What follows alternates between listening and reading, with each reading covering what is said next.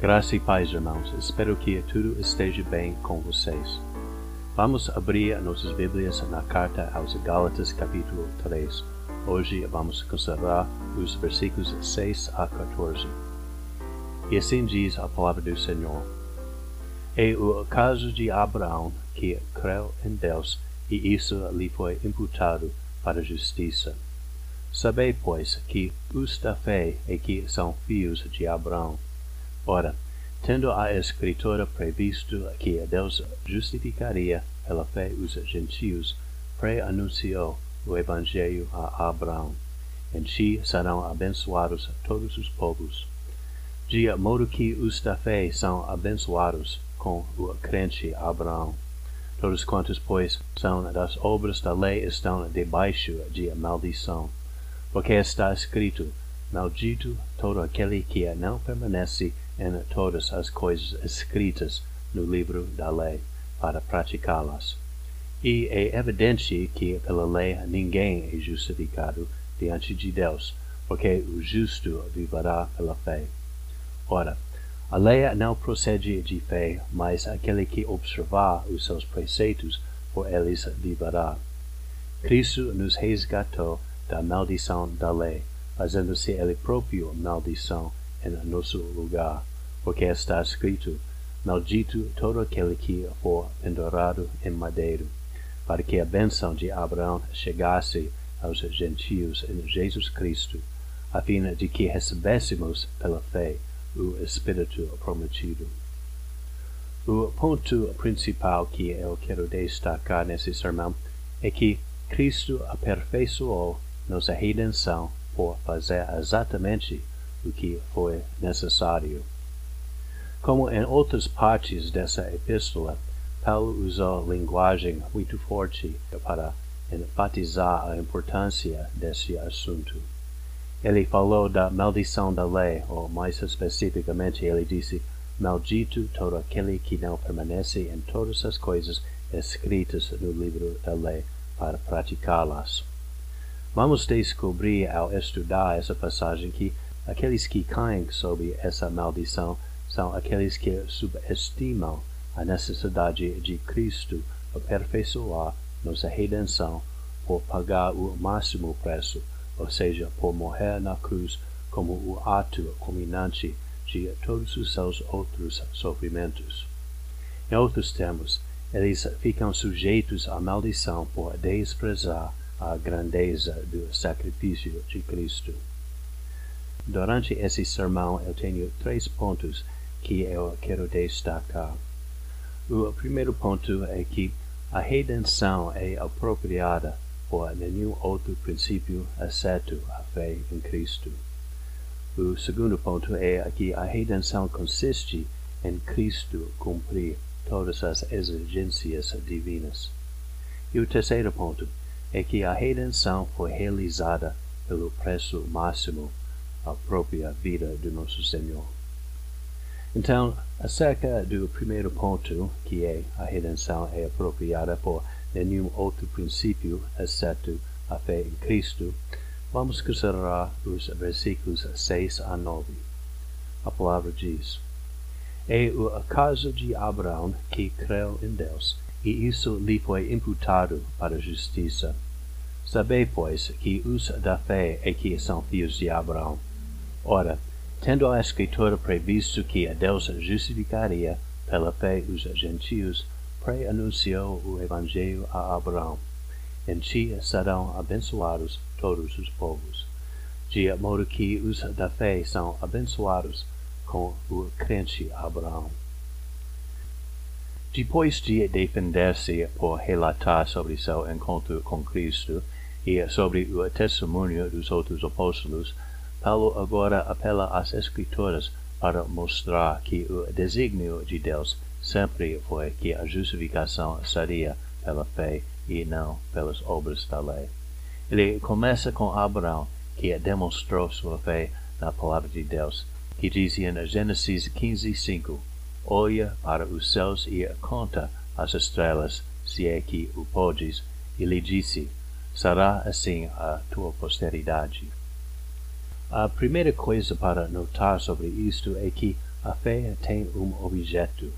Abraão simplesmente não tinha uma fé abstrata, mas antes ele tinha fé na promessa de Deus. É importante destacar isso porque hoje em dia se fala muito do poder da fé como se fosse possível ter fé sem confiar em qualquer coisa especificamente. Mas isto é uma ideia mundana. A fé não é uma coisa que pode residir por si só, mas uma disposição em relação com um objeto, tal como a palavra ou a promessa de alguém ou talvez a própria pessoa. Temos fé em Deus e as suas promessas, temos fé em Cristo e tudo o que ele faz, e temos fé no Espírito Santo e as obras dele. A segunda coisa para notar é que a fé sempre envolve confiança. Não basta acreditar que Deus disse alguma coisa, a fé também requer que confiemos que Ele vai cumprir Sua palavra. Abraão não somente aceitou a promessa de Deus, mas sim, ele conduziu sua vida de modo que demonstrou sua confiança na promessa dele. Em outros termos, a vida de Abraão refletia esta confiança como se a promessa fosse uma coisa já feita.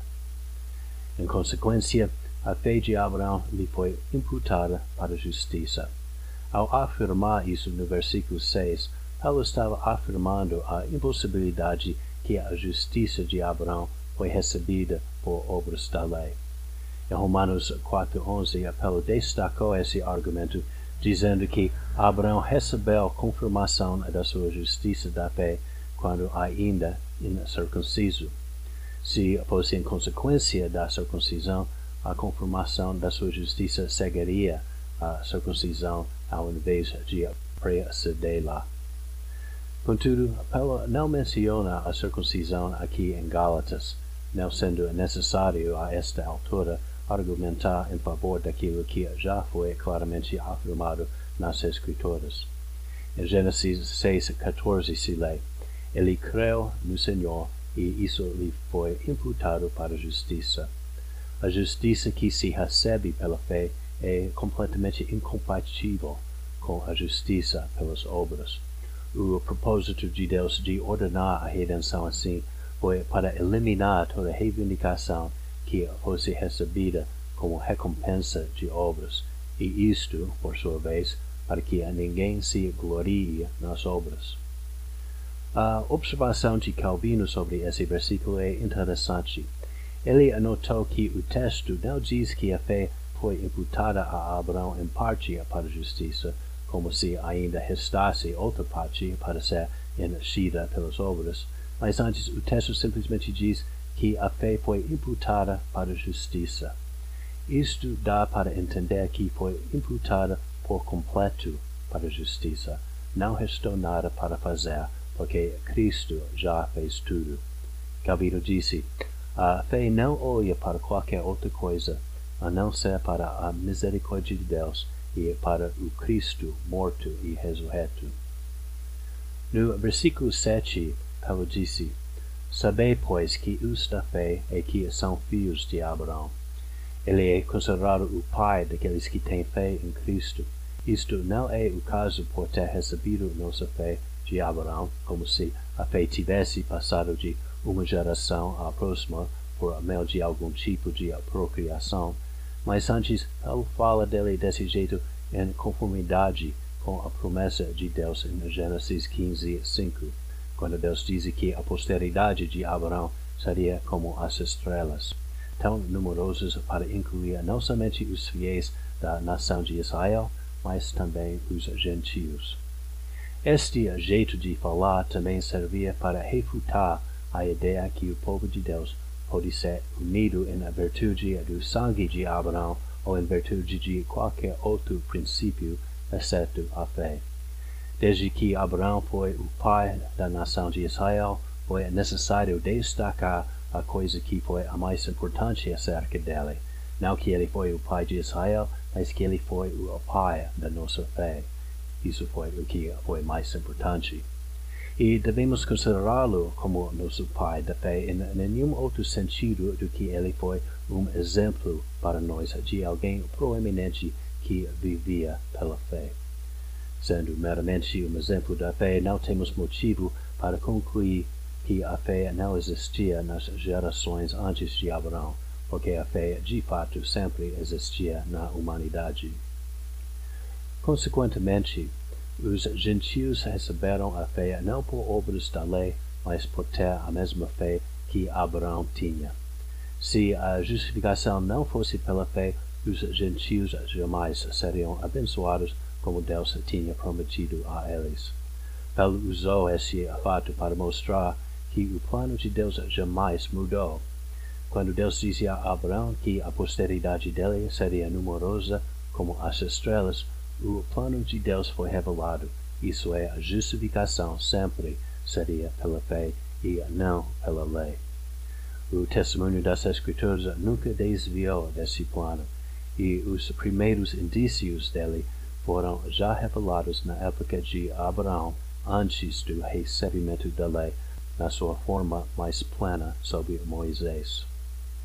O segundo ponto que quero destacar é que a redenção consiste em Cristo cumprir todas as exigências divinas. Acerca disso, vamos considerar os versículos 10 a 12.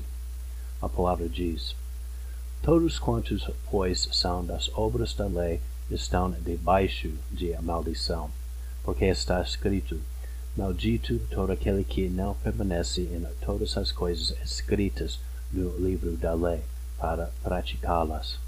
E é evidente que pela lei ninguém é justificado diante de Deus, porque o justo viverá pela fé.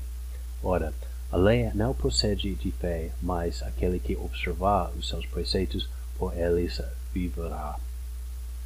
A lei assinala as exigências morais de Deus, ou seja, a maneira que ele quer que comportemos. Então, em teoria, o homem poderia ser justificado se pudesse cumprir a lei perfeitamente sem falha. As Escrituras afirmam isto em muitos lugares. Por exemplo, em Deuteronômio 11, 26 a 28, se lê: Eis que hoje eu ponho diante de vós a benção e a maldição. A benção quando cumprirdes os mandamentos do Senhor vosso Deus, que hoje vos ordeno. A maldição, se não cumprirdes os mandamentos do Senhor vosso Deus, mas vos desviardes do caminho que hoje vos ordeno, para seguirdes outros deuses que não conhecestes. Esses versículos são do Antigo Testamento. Então, alguém pode supor que isso já não se aplica ao Novo Testamento. Mas Paulo afirma que o mesmo princípio ainda está em efeito. Em Romanos 2, versículos 6 a 8, ele disse: Deus retribuirá a cada um segundo o seu procedimento, a vida eterna aos que, perseverando em fazer o bem, procuram glória, honra e incorruptibilidade, mas ira e indignação aos facciosos que desobedecem a verdade e obedecem à injustiça. Os arminianos e todos os outros que se opõem às doutrinas da graça usam tais versículos para defender seu ensinamento que a salvação depende da observância da lei, ou ainda que se pode perder a salvação por falhar na observância da lei. Eles usam o argumento porque a Bíblia fala assim se a salvação não dependesse da lei. A resposta é simples. A justificação pela lei é uma opção viável para todos aqueles que são perfeitos. Jesus, por exemplo, é perfeito e conseguiu cumprir as exigências da lei sem falha. Contudo, Paulo aqui fala de uma maldição para aqueles que são tão vaidosos que se acham perfeitos como Cristo. No versículo 10 ele disse: Maldito todo aquele que não permanece em todas as coisas escritas no livro da lei para praticá-las. Ele faz o ponto ainda mais claro no versículo 11 ao negar que alguém pode ser justificado assim. Pela lei, ninguém é justificado diante de Deus, porque o justo viverá pela fé. Não somos perfeitos, Portanto, precisamos de outro caminho para ser justificados, ou seja, pela graça. A justificação pela graça não depende do nosso desempenho mas do desempenho de Jesus Cristo. Ele cumpriu todas as exigências da lei com perfeição, e pela graça ele oferece a salvação para todos aqueles que têm fé no nome dele. Assim, a nossa justiça perante Deus não é a nossa própria justiça, mas a justiça perfeita de Cristo. O terceiro ponto que eu quero destacar é que a redenção foi realizada pelo preço máximo, a vida do nosso Senhor. Acerca disso, vamos considerar os versículos 13 e 14. A palavra diz: Cristo nos resgatou da maldição da lei, fazendo-se Ele próprio maldição em nosso lugar, porque está escrito: Maldito todo aquele que for pendurado em madeiro para que a bênção de Abraão chegasse aos gentios em Jesus Cristo, a fim de que recebêssemos pela fé o Espírito prometido. No versículo 13, Paulo diz que Cristo se fez maldição em nosso lugar. E para demonstrar a base bíblica disso, ele citou Deuteronômio 21, versículos 22 a 23, que afirma que maldito é todo aquele que for pendurado em madeiro. É claro que Paulo estava referindo à morte de Jesus na cruz. Ao ser pendurado na madeira da cruz, Jesus foi sujeito à maldição de Deus em nosso lugar.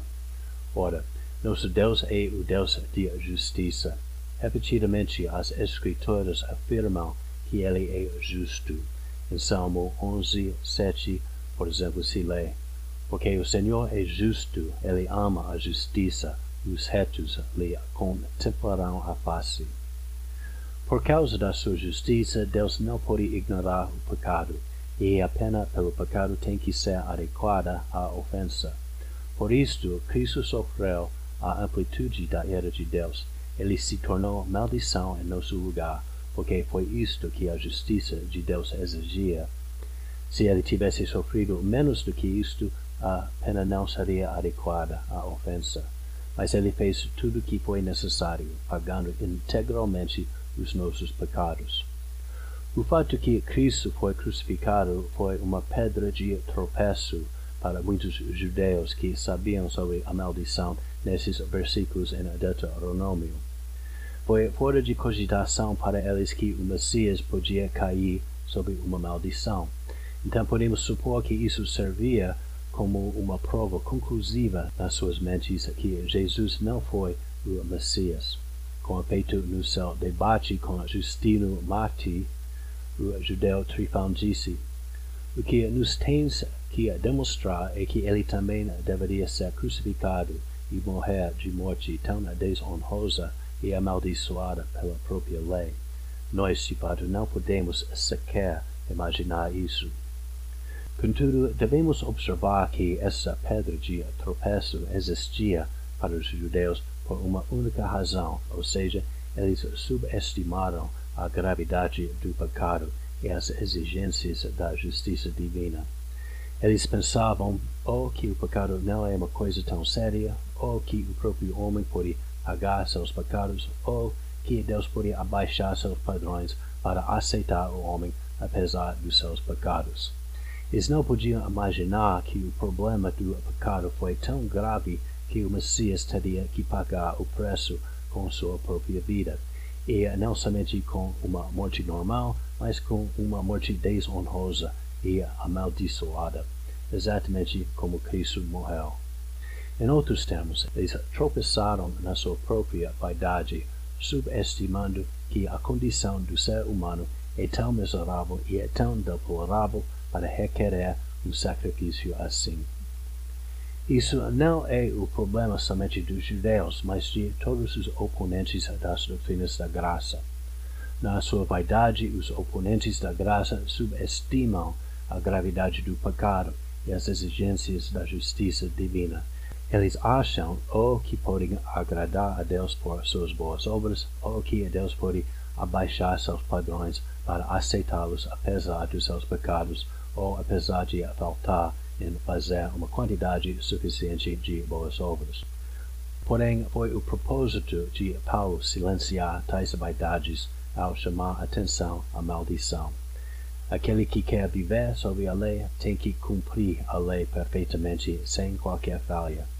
Portanto, ou a justificação é 100% pela graça de Cristo, ou ela cai sob a maldição da lei. Amados, Cristo pagou nossos pecados integralmente na cruz para livrar-nos da maldição da lei. A redenção dele é suficiente para todas as nossas necessidades sem acréscimo. É suficiente para toda a eternidade. Não resta nada acerca da nossa justificação, além de apropriarmos dela pela fé no nome dele.